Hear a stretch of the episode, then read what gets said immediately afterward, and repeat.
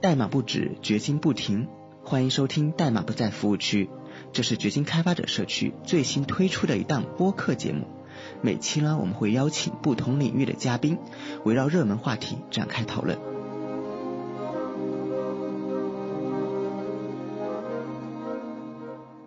大家好，我是掘金首席 BB 官周翔。今天非常高兴邀请到了子莹和伟阳啊，两位其实都是程序员。但是呢，我们今天不聊代码啊，是聊聊代码之外的一些事情。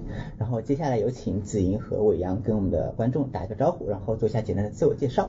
Hello Hello，掘金开发者社区的朋友，大家好，我是子妍。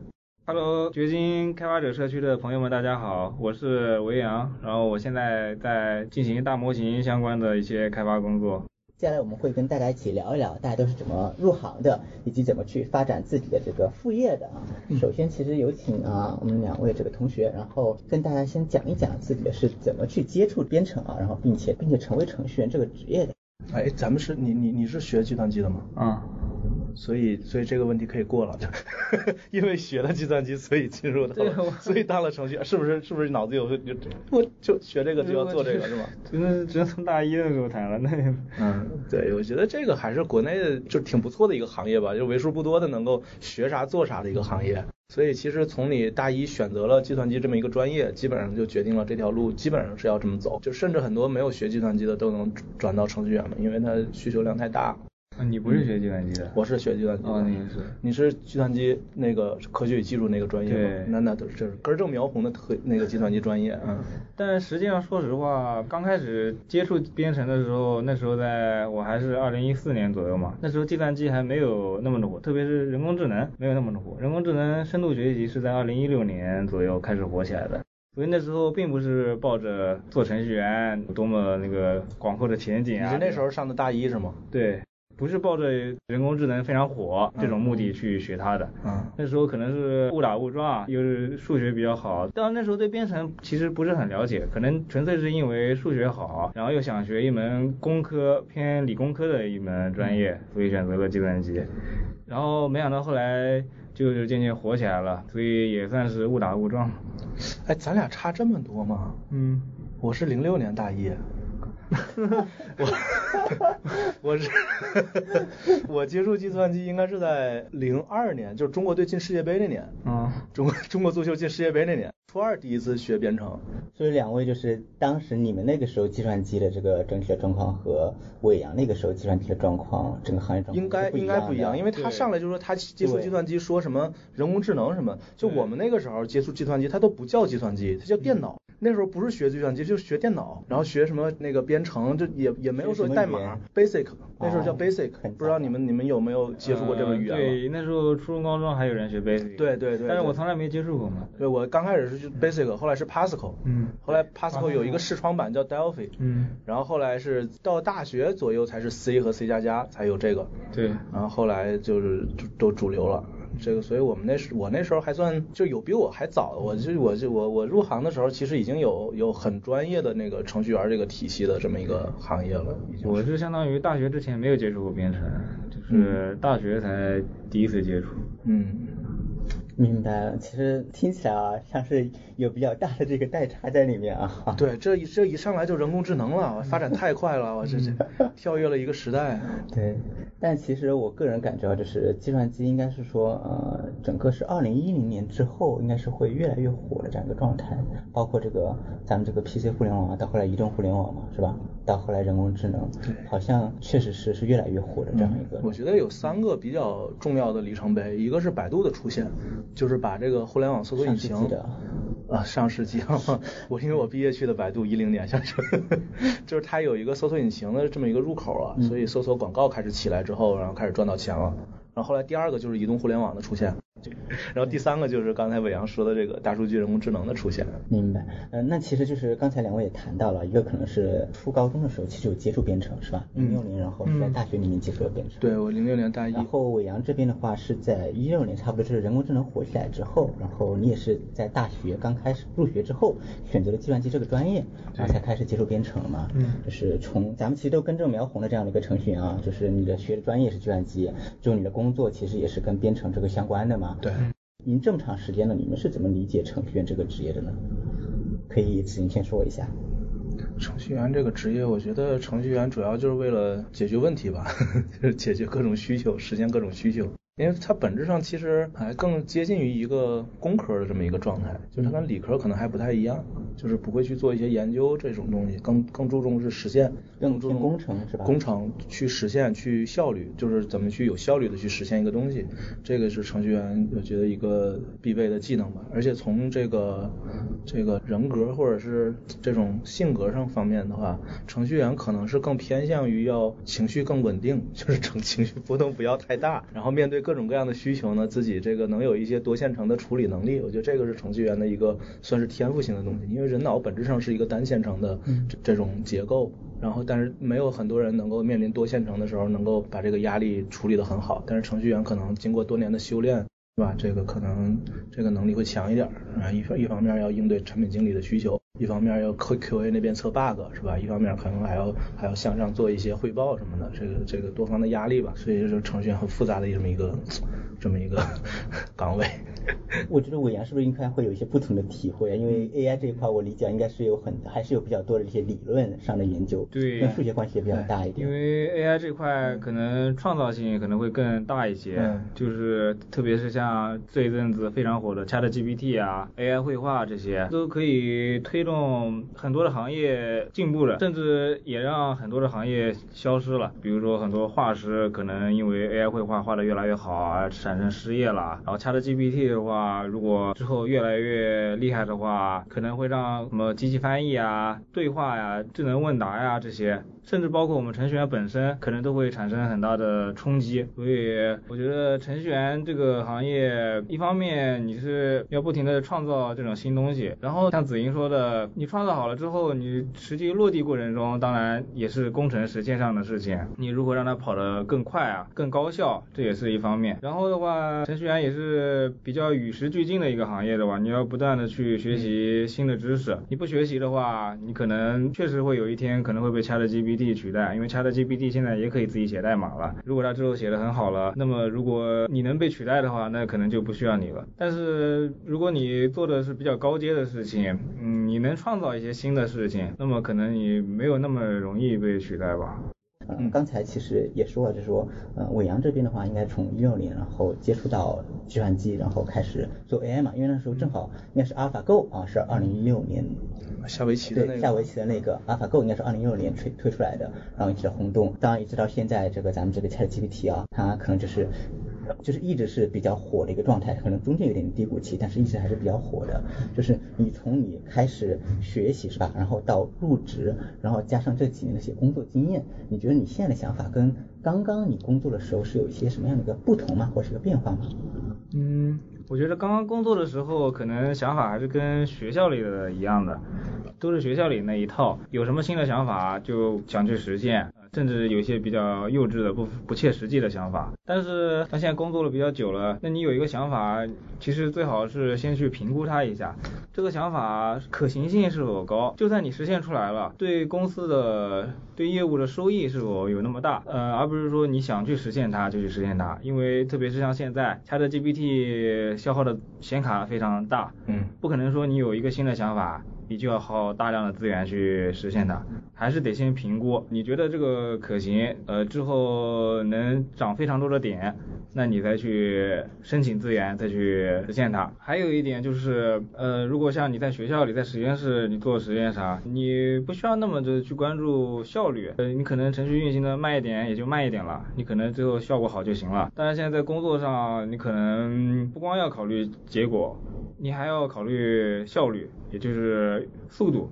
呃，你一个模型如果效果很好，但是部署到线上它运行的很慢，那么这也是不可接受的。这两者也是需要兼顾的。所以现在的话，相相比于两三年前，可能考虑的东西、考虑问题的角度。就会更多一些。我感觉好像就是伟阳都是围绕工作本身的啊，然后想问子莹，就是你也是从业，其实你这个年数更多一点是吧？你你想法有什么变化吗？你还热爱就是变变成这个行业吗？嗯，实话实说嘛。嗯，可以。没有没有那么热爱了。这个爱都会消退的。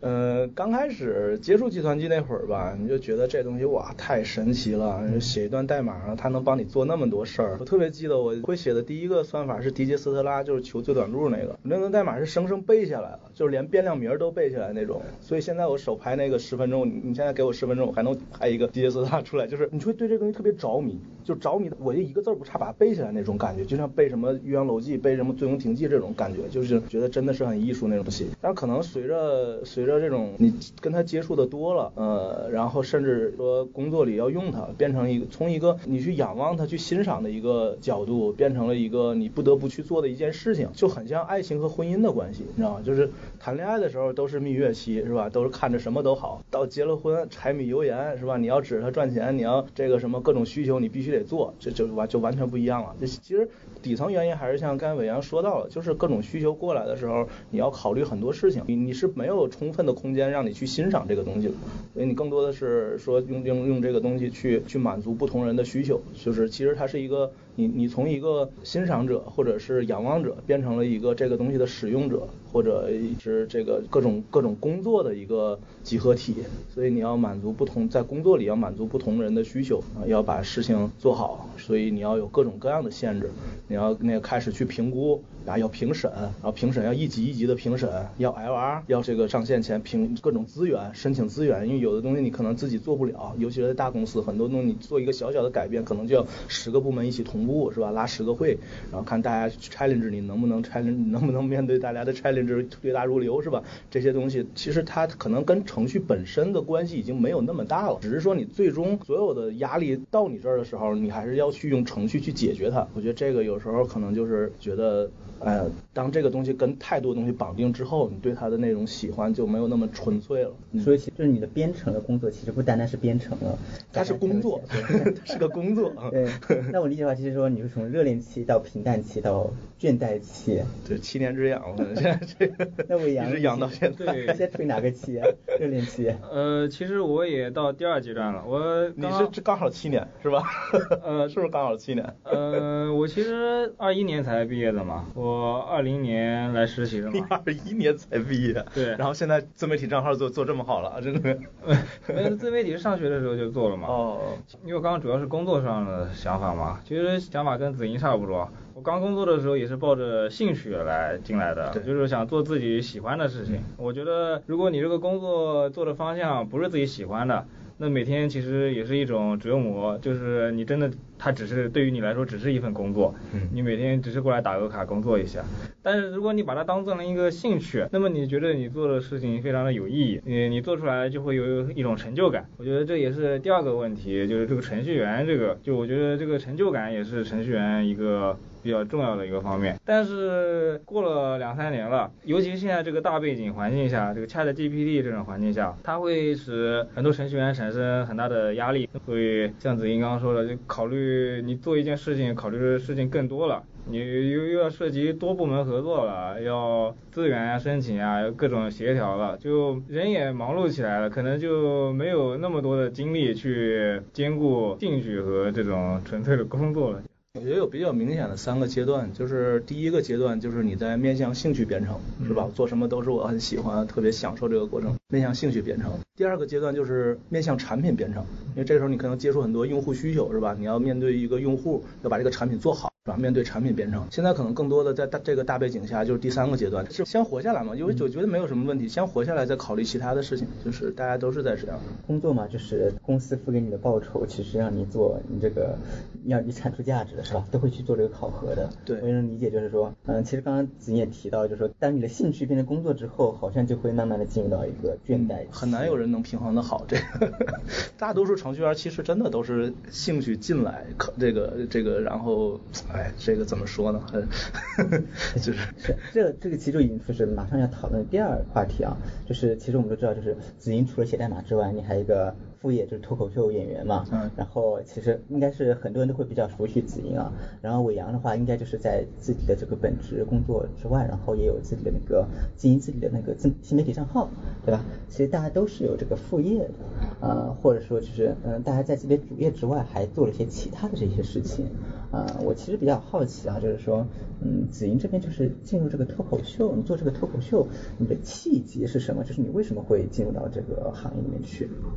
呃，这个契机最直接的契机是一九年那会儿，我当时有有一次转岗，主动转岗，中间有一个月的空档期，就是相对闲一点，然后刚好在我家旁边就有一家那个脱口秀俱乐部，我然后我就有有一天就进去去说了一下，就感觉还行，挺爽的。然后后来就因为这一个月就是相对来说轻松一些嘛，就可能写写东西去上面演一演，哎，然后就还还行，就是大概就这么进了。但实际上之前的话，我一二。年左右吧，就开始看那个脱口秀，就是那个什么今晚八零后，那个那个上海东东方卫视那个对王自健那个。然后后来一七年的时候看了一场线下的那个开放麦，八零后他那会儿会有一个二维码，有一个线下厂牌那个介绍，然后我就我就进去看了一下，然后觉得他们说的反正觉得可以，就是那种感觉。很多演员上台都是看了一场开放麦，觉得哎他说的什么玩意儿，就是我也可以，就这样。然后当时我一七年一七年觉得可以上台，就特别想上台，但当时。好像是上台的话，你要报名，要交一个什么视频？就那时候拍视频成本还比较高的，还没有说你拿个手机一录，然后就可以，还得还得成本还挺高的，所以那会儿就一直没没有行动，一直到一九年就是这个契机。所以其实是一二年的时候，就是通过那个王自健那个节目，然后是感兴趣，然后一七年开放麦那个活动，然后你觉得你自己有热情，对对信心有热情，对对，然后正好就是一九年有空闲的时间的时候就去大概是这么一个事儿，嗯啊。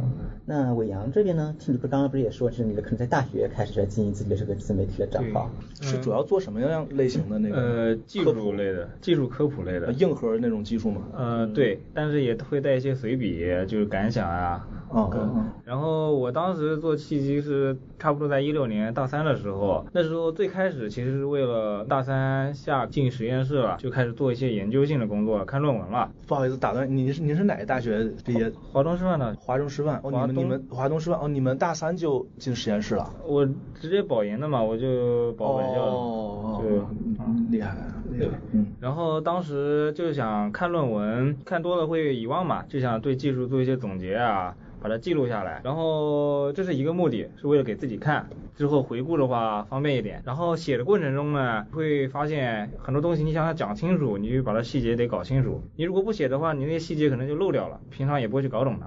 所以这是为了让自己看懂，还有一大原因就是当时也想分享给别人看嘛。这样子的话，很多人你去看论文解读，你都会看到我写的，这样子看起来也比较轻松一点。像我平时看论文可能看不懂的，也去会搜嘛。然后后来的话，也因为我是打 ACM 算法竞赛的嘛，所以我会写很多的算法题解。然后我就会发现网上的算法题解写的非常的烂，基本上就算写的好的，他可能也只写了一两种方法。但是我从高中以来，我就喜欢做一种题，我就挖掘它所有的方法，我就喜欢一题多解嘛，就我就会通俗易懂的把那些算法题解都写出来。所以一方面是给别人呃让自己看得懂，回顾总结；一方面是让别人也能学到一些东西吧，就是做技术的科普。所以当时就写起来了。然后读研之后呢，主要也是论文解读嘛。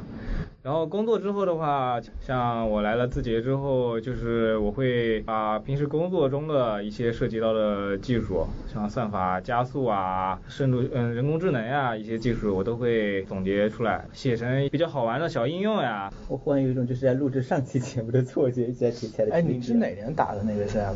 我一四年开始，大一。对，我是零八年。啊，对。你打哪个赛区？啥都打吧，有啥打啥，就打了两三年。你都取的哪个赛区？那个你最后打到 final 了？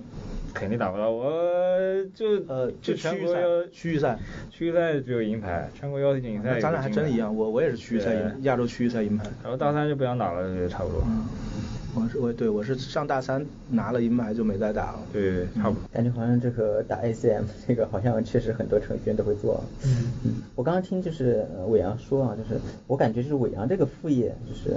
其实跟他这个主业其实结合还是挺紧密的，自然而然的，对吧？我把我的学习啊或者什么就记录下来呀，是吧？然后你这个新媒体账号上面一些东西，也是你的这些日常工作的总结，是吧？或者是其他一些，就是你自己开发的小应用嘛，对吧？嗯。都是这些东西。但是子莹这个其实是反差挺大的，你的主业是程序员，但是你的副业是脱口秀，就是两个好像看起来是完全没有任何关系的。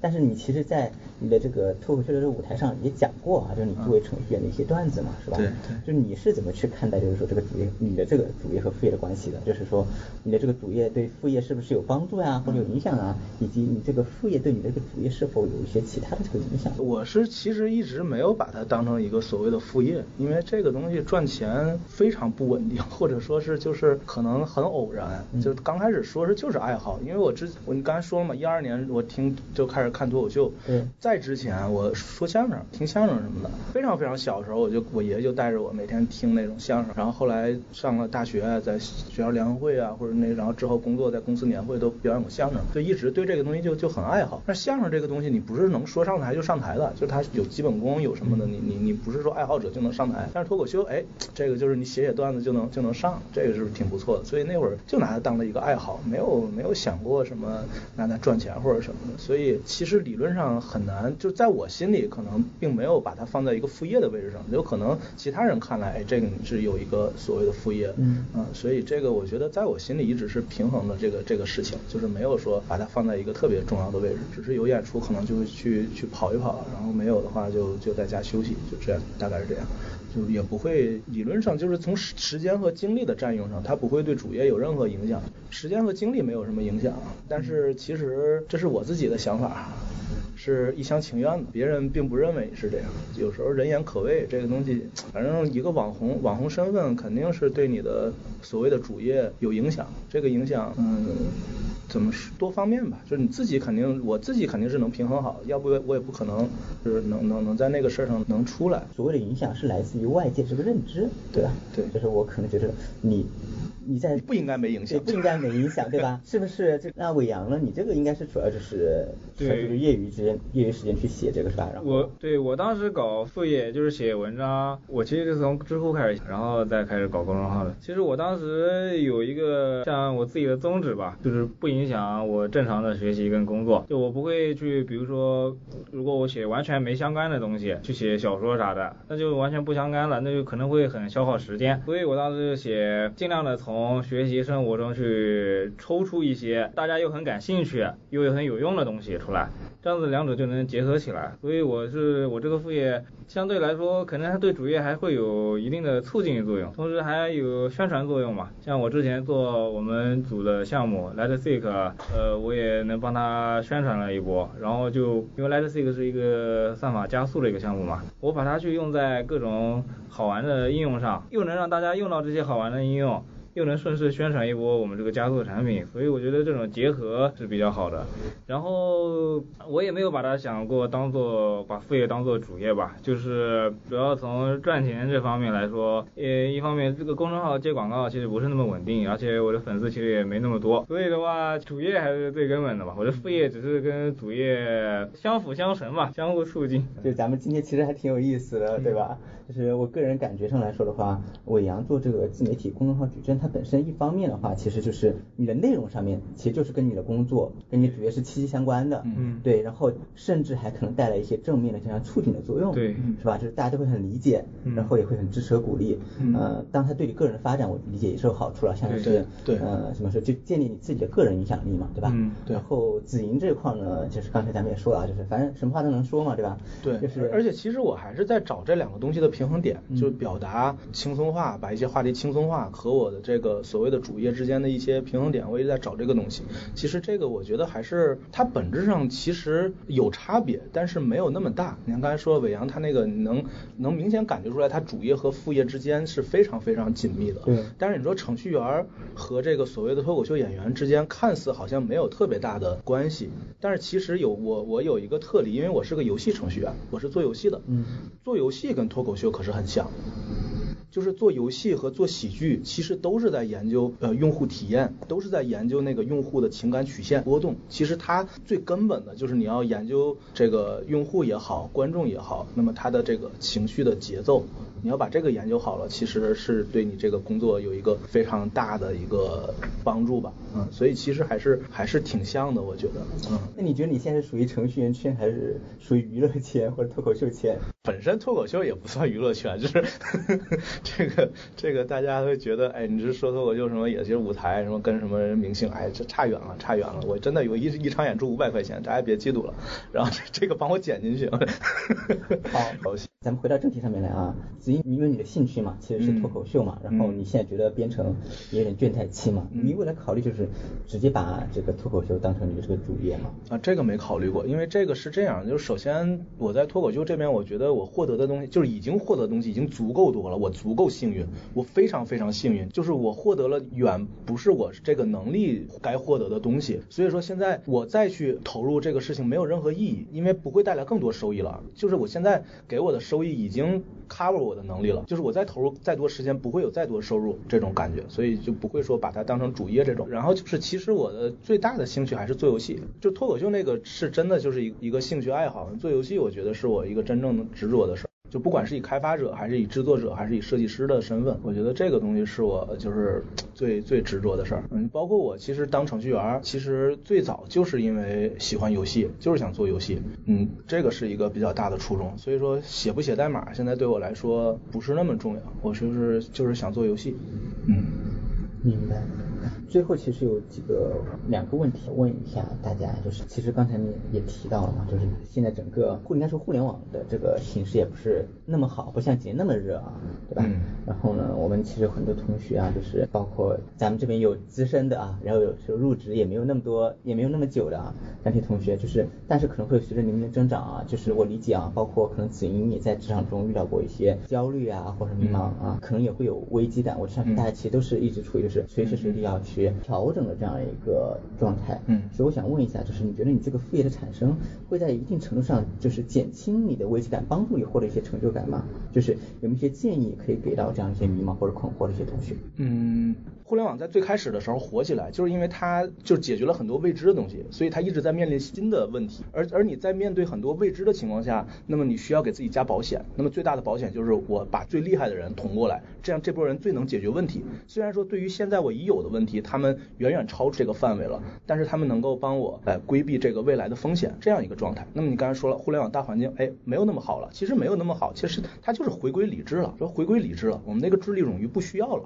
大家一看未来没有那么多问题，那么这波人怎么办，是吧？这波人显而易见，是吧？显而易见怎么办？就是在你有这个能力的情况下，你没有去做最该匹配你能力的事情，那么你这个时候你一定要面临一个一个选择。我之前就老跟朋友聊，我说我随时准备迎接这个行业工作时间和薪薪酬的同步下降。我觉得那个应该是理智的，嗯，就是他为了你的智力冗余，他有很多的薪资待遇的冗余，他给到你，不能认为我真值这么多钱，是吧？我就写代码了，写代码代码值那么多钱吗？我觉得没有，可能对吧？要有一个清醒的认识吧。我觉得最大大的建议。就是 大家有一个清醒的认识，就是做好足够的准备。就这个东西你过不去，它是大环境的问题，它是大环境的问题，是不可能说这个危机降临不到你头上，肯定会降临到你头上。就是我的建议就是你提前做好准备，提前做好准备，包包括资金的储备，包括这个一些，当然副业可能是一个减轻缓能够缓解了，是吧？能够多至少多条腿走路嘛，是吧？这样。但是当他来的时候，我负责任的告诉大家，还是会很难受，很难受。然后你你还年轻啊，你就还是会很难受。当那个危机来的时候，就是需要你有非常大的勇气去去跨过那个坎儿。就是这个不亚于一次，我我说的可能有点不吉利，不亚于一次亲人的离世，就对你的冲击。它是一个价值观重塑的阶段，那个过程。但是这不是一个坏事，因为我觉得很多时候我们需要一个价值观的重塑，对吧？是一个契机。然后就是大家要准备好，就是我说的很悲观，但是根据我的经验和我周围很多朋友的经验，这一下是一定会来的。甭管你多高的职位，甭管你有多少条腿，那一下都非常狠。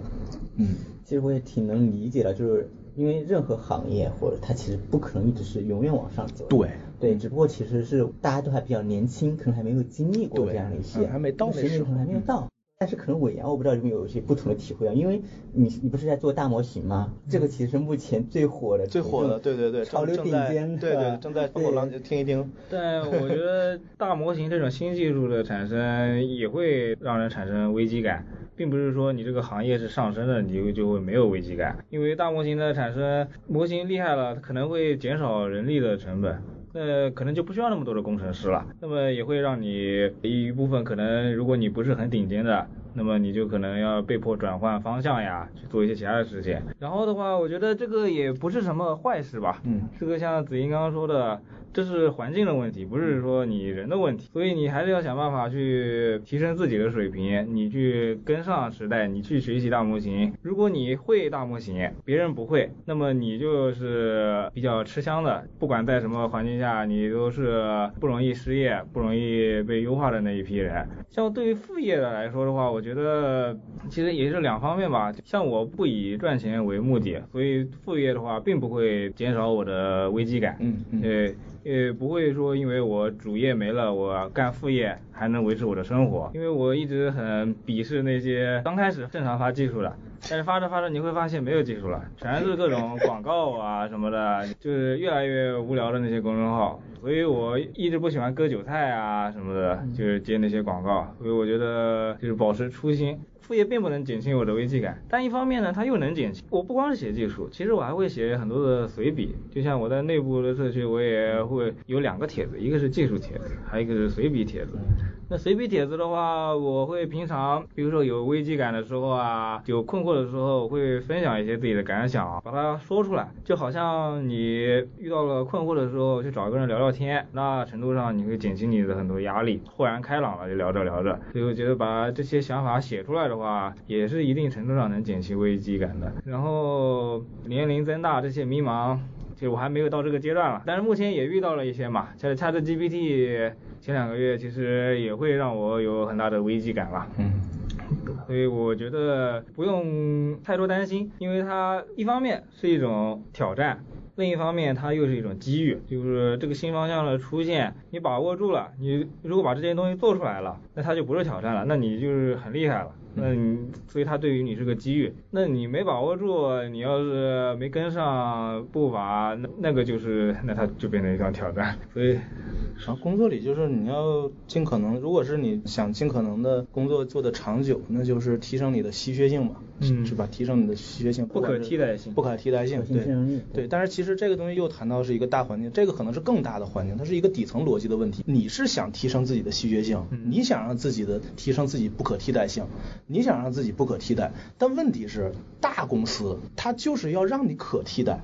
对，你如果你如果不对他来说不可替代，他就焦虑了。嗯，那个老板就睡不着觉了，他得想到有一天如果你不干了，或者是你出了什么问题，哎，我马上得有人顶上。所以他是要提升每个人的可替代性，所以这又是一个矛盾。所以还是那句话，不是你做的不好，是。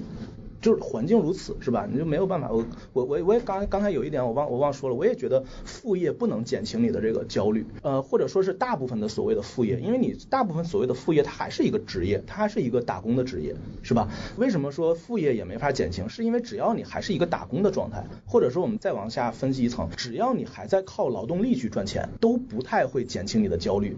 因为这个很明显的问题，有一天我不能劳动了，或者我不想劳动了，那我就赚不到钱。那这不就是失业焦虑的本源就是在这个那你不管主业还是副业都是一样啊，对吧？是一样的问题。所以说这个如果说你你要是能哎拿钱赚钱，我现在看小红书上什么呃四百万四百万开始躺平是吧？四百万理财什么的，每个月有一万多块钱哎躺平哎你要能这样是吧？你我之前跟过一个老板，他有他大概十十几个亿的那个身家，就是我算了一下，他放余额宝里，他每个月可能都有个几百万，就是 就是你如果到这种程度，你可能在钱这方面的。焦虑可能就大概率没有了，但是你会有其他的焦虑，是吧？可能所以就是所谓的副业，嗯，不不会有太大的影响在焦虑这方面。所以还是说你要做好准备。就比如说我举一个最简单的例子，你现在把你自己获得的，就如果是你在互联网大厂这种环境里生存的呃朋友们，你现在把你自己的薪资砍掉百分之三十之后，你算一个数，你认为这个应该是你能拿到的东西，或者是百分之五十，甚至我觉得都可以，这个是你应该拿到的一个数。然后你就这么想。剩下那百分之三十，现在我就是赚到了，我过一天就赚，就就像大小周一样，就是我过一天赚一天，有一天它会没，这样有一天他真没的时候，你就不会那么焦虑了，就是做好准备，嗯，嗯，明白。然后其实刚刚两位都谈了很多啊，呃，伟阳呢是自己的这个新媒体账号，然后呢，呃，子英是其实这个脱口秀的这个表演这块儿，然后大家都提到这个可能确实没办法减轻自己的这个危机感，或者是不能够完全减轻自己的危机感，很难啊，嗯，但是它不仅不能减轻，其实有时候我个人感觉可能还会带来一些负面的影响，就比如说本质上你们都是在做。你在输出自己的观点，输出你的脱口秀演员也是是吧？输出自己的价值观，然后输出自己的内容，然后去传递自己的这些各种各样的这些情绪也好啊，或者是真正经历也好啊，其实都在做相应的这个表达。然后我想问一下，就是嗯，子应该会体体会更深一点点，就是说你这个表达应该是有被误解过的吧？你是觉得被被误解是表达者的宿命？对，是的，对。所以你是怎么看待这个问题的呢？就是嗯，就是面对被误解。是表达者的宿命，这个是表达者的一个坎儿。嗯，就你能不能迈过这个坎儿，很大程度上，嗯，决定于你你能不能在这个行业里继续往前走。这个有点像咱学戏唱戏那个导仓一样，它是个坎儿，并不是说我今天说了这个方法，你就能用好，说是你就能迈过那个坎儿。非常取决于你自己的一些特质。你像我很多演员朋友，他迈不过去，他现在就朋友圈关了，呃，微博关了，是吧？有的还是上过脱口秀大会都很有名的了，就是可能观众骂一两句不。不行不行，受不了，这太多了。所以我觉得这个是一个常态，就是大家如果不管是你真的做这个工作，还是平时生活里的人，你受到一些非议的时候，你觉得哎，是不是我不对？是不是他说完我我不应该往心里去？不是，人就应该往心里去，大部分人都这样。而你真的能作为一个表达者站在舞台上无视那些东西的时候，其实不是你真的能力达到了，而就是骂习惯了，被骂习惯了，你你免疫了，就像那个那个东西你磨出茧来了，就不疼了而已。你能够带着这个茧去去去做这个事儿，所以这个东西一定会被误解，而且一定会很难受。这个就是你被误解多了就就就就好，你要能扛过去就好了。把微博朋友圈重新开开那一天，你就重生了，就是那种感觉。我自己来说的话，我我其实还好，因为我不是说我这个能力强，消化这个误解能力强，我是可能受到误解的程度并没有那么并没有那么大。因为我说的一些可能在公众面前露出的一些话题本身没有那么敏感，所以还没有遭受到那种特别暴击的东西。但是其实也有了，也也也也也会有一些，然后我就我就删删掉了，拉黑。我大家一定要拉黑，就是你如果在自媒做自媒体的朋友，你受到一些非议的时候，一定要拉黑，这是最能缓解你这个东西的方法。我之前是吗？我有些文章，嗯，技术文章下面也很少吧，也会有一两个会评论说你这。写的这个好像没啥意义，呃，这种人太多了。我我我我跟做法跟你反了，我直接把它置顶。嗯啊，置顶啊。对，因为我是习惯，就是心态比较好，我直接把它置顶。我想不如该刚开始也难受嘛。嗯嗯。那后来就索性直接置顶，就没任何感觉了。也可以，也是一种。因为大部分人是支持你的，所以你置顶了反而会有一种奇效。就说破无毒嘛，这个。就是你置顶之后，他下次你发现他再也不出现了。对。个人感觉就是说，其实你就是大家都是面向观众了嘛，不管是你的读者也好，还是你的听众也好，是吧？其实我们我觉得我们其实在做筛选、做匹配的，我要找到适合我的人，跟我观点相同的、价值观相同的，而不是。做需要去强制性去改变它，对，这个可能是非常难的一件事情。当然，呃，网暴这件事情吧，就是你就呃怎么说呢？就是可能确实是现在目前这个呃咱们这个社交社交媒体啊发达之后是吧？大家躲在这个屏幕后面是吧？这种事情确实是一个常态化的现象了。对，啊，怎么处理的话，就刚才其实两位嘉宾也表达了自己的这个观点和自己的一些常用的处理方式啊，不管是拉黑也好。还是把置顶也好，是吧？嗯，其实都是在跟他对抗，是不是？都是希望自己拉拉黑能帮你，能能帮平台给你筛选，就是把这类用户。很多人其实就是骂你，就是盼着你跟他急。呃，对。但是你反而不跟他急，他就没办法了。对对，你要跟他解释一理论，完了完了，正中他下怀。对。因为你他把你拉到他的认知上，他他能干过你，你你是干不过他的。你甚至他他反而不知道说啥了，不。对。我们只做别理筛选，只做筛选，不只做选择。不做解释，对对对对对，是的，嗯，好啊，最后我们再其实说一个说个题外话，其实围绕今天咱们这个主题，就是本身来说的话，就是大家都是程序员啊，这个群体啊，外界的认知会觉得程序序员群体的收入会比较高一些，对吧？特别是一些大厂。这是对的。对。然后特别是大厂程序这个群体啊，当然其实包括之前其实大家就是在相亲市场上啊，大厂程序也是个比较吃香的这样一个群体，也是因为大家这个认知嘛。嗯，当然这个认知对不对啊，我就先不说啊，就是其实想大既既有这些主业，然后呢有副业，其实比较好奇就是说，呃，大家是怎么去理解就是说，嗯，财富自由的，然后多少钱的财富自由？你们觉得自己什么时候能达到财富自由这个状态？我我之前写过一个段子，开头就是我觉得只要你对财富有追求，你就不太可能自由。有十几个亿的人，他觉得他自己应该有几十个亿。那你自己的，你觉得你自己的状态？我没有，我没有追求过这个东西，因为我从一开始我就觉得我达不到，因为我对财富永远有追求，因为我对自己太了解了，我这我是那种贪得无厌的人，我我每个月赚一万的时候，我想赚两万，赚两万的时候，我想赚三万，就是那种感觉，嗯。我的话其实根本不设想财富自由了，我觉得财富自由是相对的，就算你在北京、上海，你说有五千万算财富自由，但如果你在老家县城。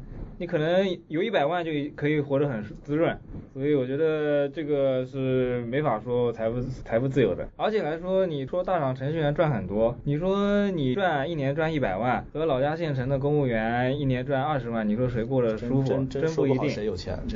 不一定谁过得舒服。所以我刚入职的时候可能更想要赚的钱多一点，但时间久了，我觉得我更倾向于过得舒服，过得稳定。对。我不想要我每我每年。赚的多，但是每天十二点下班，然后生活啊、家庭都不顾，我觉得这不是生命的意义。人活着一辈子为了啥呢？你赚钱又为了啥呢？还是为了过得舒服。所以我觉得这个平衡，钱够花，你以后遇到大病啊，然后家庭啊、上学啊、小孩上学啊什么的各种，等于你要花钱的地方够用就行了，而不是说你追求那么多的钱，然后把自己的身体搞垮了，然后生活家庭又搞得垮了，跟搞得很累，那我觉得就没有意义了。就我觉得，如果如果大家在追求财富自由，就或者或者谈到财富自由这个话题的时候，我觉得更多的大家要做好财富管理吧。就是你把这个财富，那个叫什么，那个现在有那种理财经理或者什么的，你可以我理财顾问什么的，大家可以去去去问问，就把你的钱规划好。